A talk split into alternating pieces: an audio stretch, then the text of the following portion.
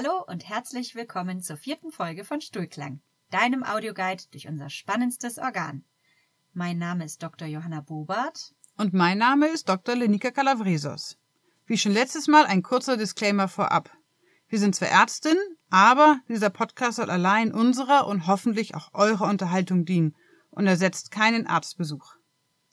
Wir haben ja in der ersten Folge schon mal angesprochen, wie unser Nervensystem unsere Verdauung reguliert.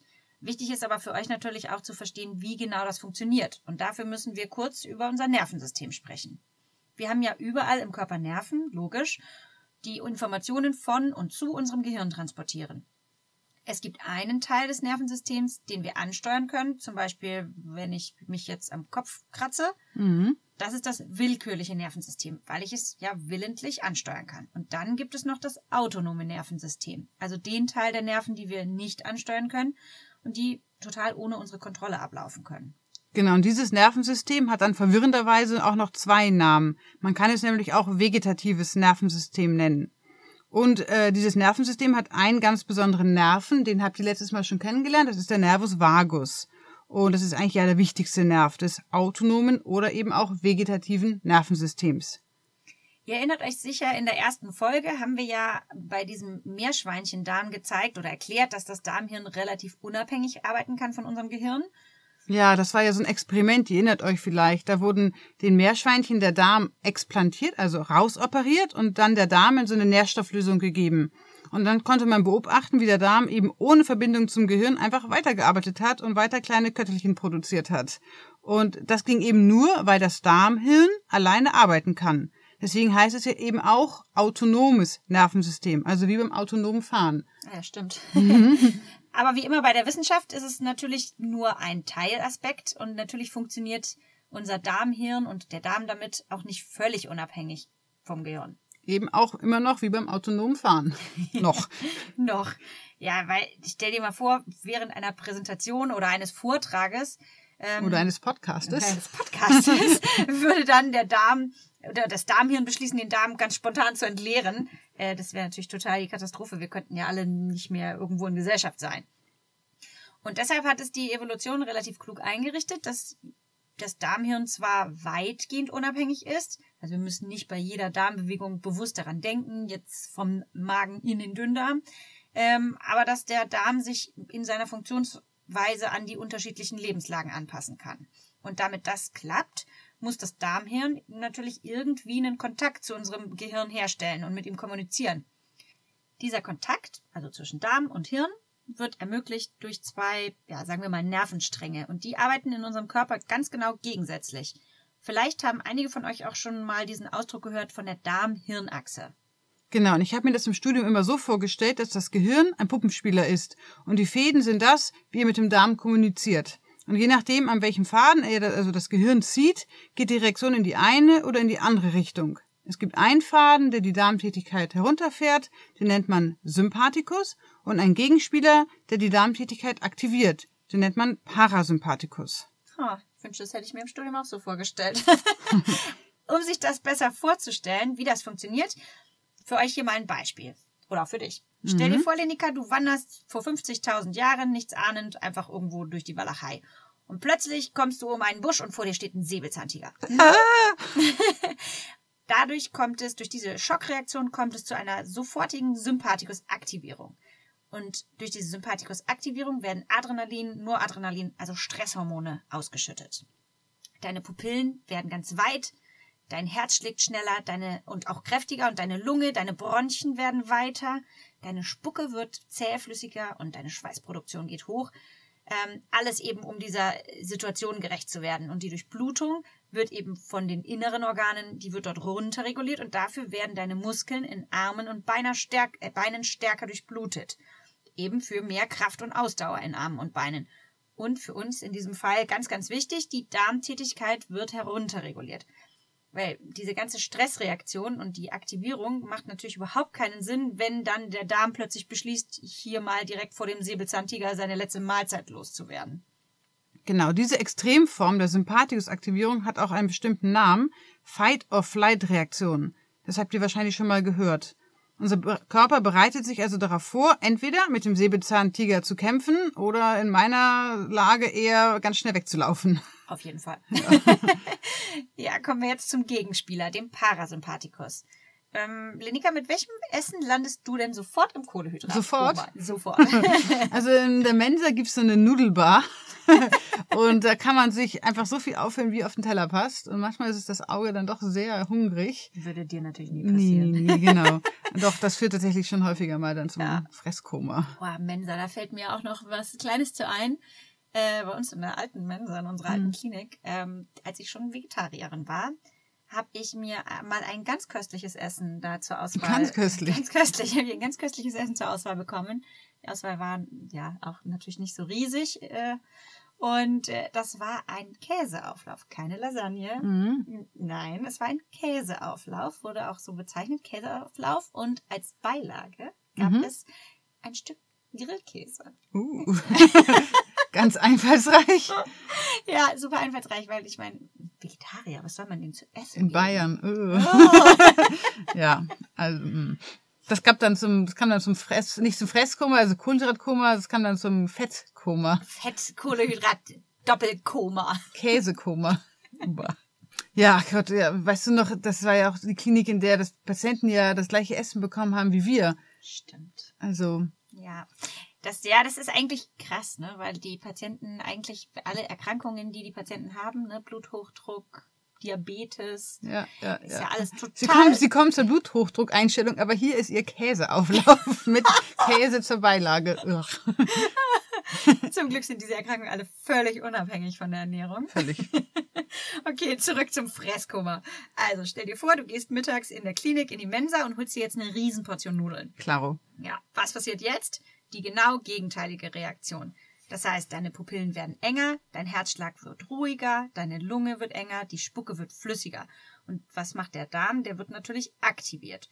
Durch die Parasympathikus-Aktivierung fließt jetzt Blut weg aus der Peripherie, also weg aus der Muskulatur in Armen und Beinen und auch ne, weg vom Gehirn. Gehirn ja. Mhm. Und alles hin zum Darm. Und schon bist du dann im schönsten Fresskoma. Und deshalb kann man sich die Funktion des Parasympathikus auch gut merken mit Rest and Digest. Also ruhen und verdauen. Normalerweise sind diese beiden Systeme im Wechsel aktiv und passen sich je nach Bedarf an die äußeren Umstände an. Und alles ist im Einklang. Also wenn es zum Beispiel nach dem Essen in der Mensa, nach der Nudelbar, plötzlich zu einer Reanimation auf Station kommt, ist das Fresskoma sofort weg und man ist wieder im Fight-and-Flight-Modus. Aber es gibt auch andere Extremsituationen, besonders wenn sich der Stress anbahnt, wie zum Beispiel bei einer Klausur, die bevorsteht, oder einer mündlichen Prüfung oder vielleicht ein super wichtiges Vorstellungsgespräch. Ähm, nach dem, was wir eben erklärt haben, müsste ja eigentlich der Darm dann total ruhig sein, weil der Sympathikus aktiv ist. Aber wie wir alle wissen, kann es unter solchen Situationen eben auch zum Gegenteil kommen, also zu Durchfall oder zu Übelkeit. Und wir fragen uns, warum ist das so? Und zwar ist es so, dass in solchen Situationen das Gehirn eingeschaltet wird. Man könnte sagen, Ober schlägt unter. Das Gehirn übernimmt die Kontrolle und das Darmhirn hat nichts mehr zu sagen. Stattdessen werden jetzt Hirnregionen aktiviert, die zu den entwicklungsgeschichtlich frühesten Hirnregionen gehören, die wir also schon hatten, als wir noch Affenmenschen waren und nur auf unsere Instinkte gehört haben. Diese alten Hirnregionen übernehmen nun in solchen Situationen die Kontrolle. Es werden Stresshormone ausgeschüttet und diese führen eben auch als Nebenwirkung zu vermehrten Einstrom von Elektrolyten, also Salzen in den Darm. Die ziehen Wasser mit sich und es kann zu Durchfall kommen. Ja, man hat also wortwörtlich Schiss vor der Prüfung. Ja. Außerdem wird das sogenannte Brechzentrum, das ja eigentlich eher bei Ekel oder irgendwelchen Gleichgewichtsstörungen in der Achterbahn aktiviert wird, bei Stress auch aktiviert und es wird einem richtig schlecht vor Aufregung. Und im schlimmsten Fall ziehen sich dann die Muskeln des Magens und der Speiseröhre so stark zusammen, dass sie die Nahrung dann vom Magen durch die Speiseröhre rückwärts nach draußen befördern. Also man erbricht sich richtig vor Stress.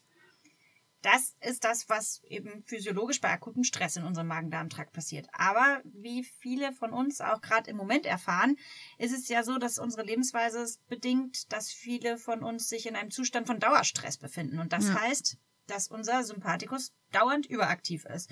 Und unser Parasympathikus, der unsere Darmtätigkeit mitreguliert, ist eben chronisch unterdrückt. Und auch im Gehirn kommt es durch diesen Dauerstress zu einer Aktivierung von eben bestimmten Hirnregionen. Und um dem irgendwie Herr zu werden, versucht dann unser schlauer Körper sich daran anzupassen, an diesen Zustand. Und auch das Darmhirn versucht sich anzupassen. Und unsere Hormone, unser Immunsystem. Wie ihr wisst, das sitzt ja zu 80 Prozent im Darm. Und diese fehlgeleiteten Anpassungsvorgänge führen dann dazu, dass sich langfristig auch die Darmtätigkeit verändern kann. Zum Beispiel kann die Schleimhaut des Darmes durchlässiger werden für Stoffe von außen, die eigentlich gar nicht in die Schleimhaut reingehören. Mhm. Ähm, es kann zu einer Überaktivierung von Schmerzrezeptoren kommen und auch unser Mikrobiom, also unsere Darmflora, kann sich verändern. Und das hat natürlich wiederum negative Auswirkungen auch auf unser Immunsystem.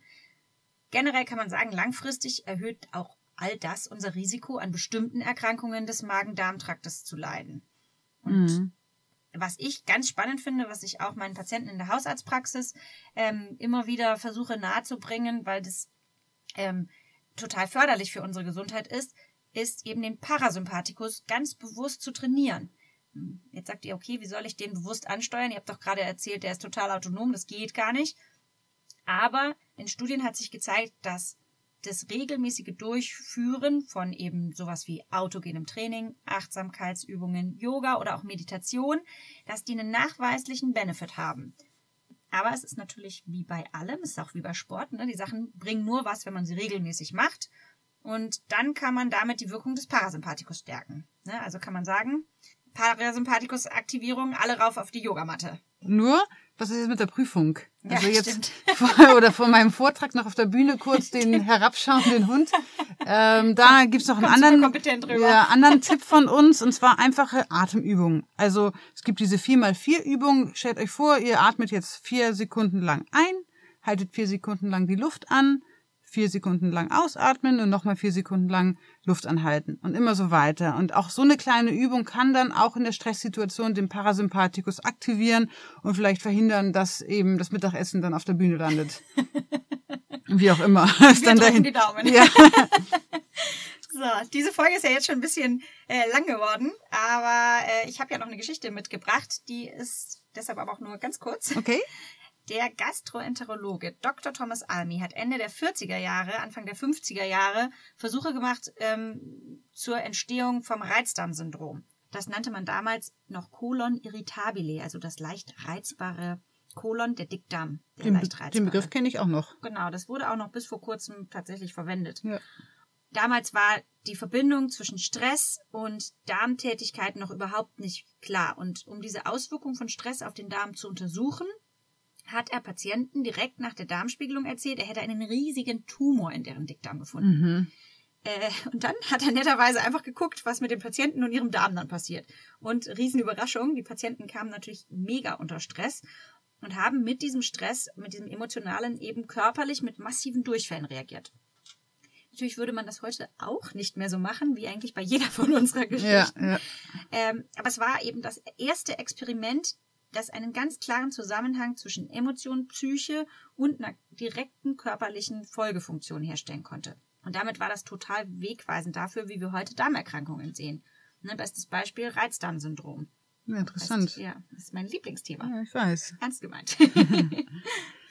so, das war jetzt auch unsere Folge zum Darmhirn und der Darmhirnachse. In der nächsten Folge sprechen wir dann über Diarrhoe also Durchfall und wie und warum Durchfall entsteht und was dabei in unserem Darm passiert und was man dann am besten auch dagegen tun kann. Wenn euch diese Folge gefallen hat, hinterlasst uns gerne eine 5-Sterne-Bewertung, damit auch andere Leute, die sich für diese Themen interessieren, äh, unseren Podcast finden können. Feedback, Themenwünsche, Kritik könnt ihr uns dann auch gerne an unsere Mailadresse schicken. Die ist info at stuhlklang.de. Wir sagen Tschüss und bis zum nächsten Mal bei Stuhlklang. Tschüss!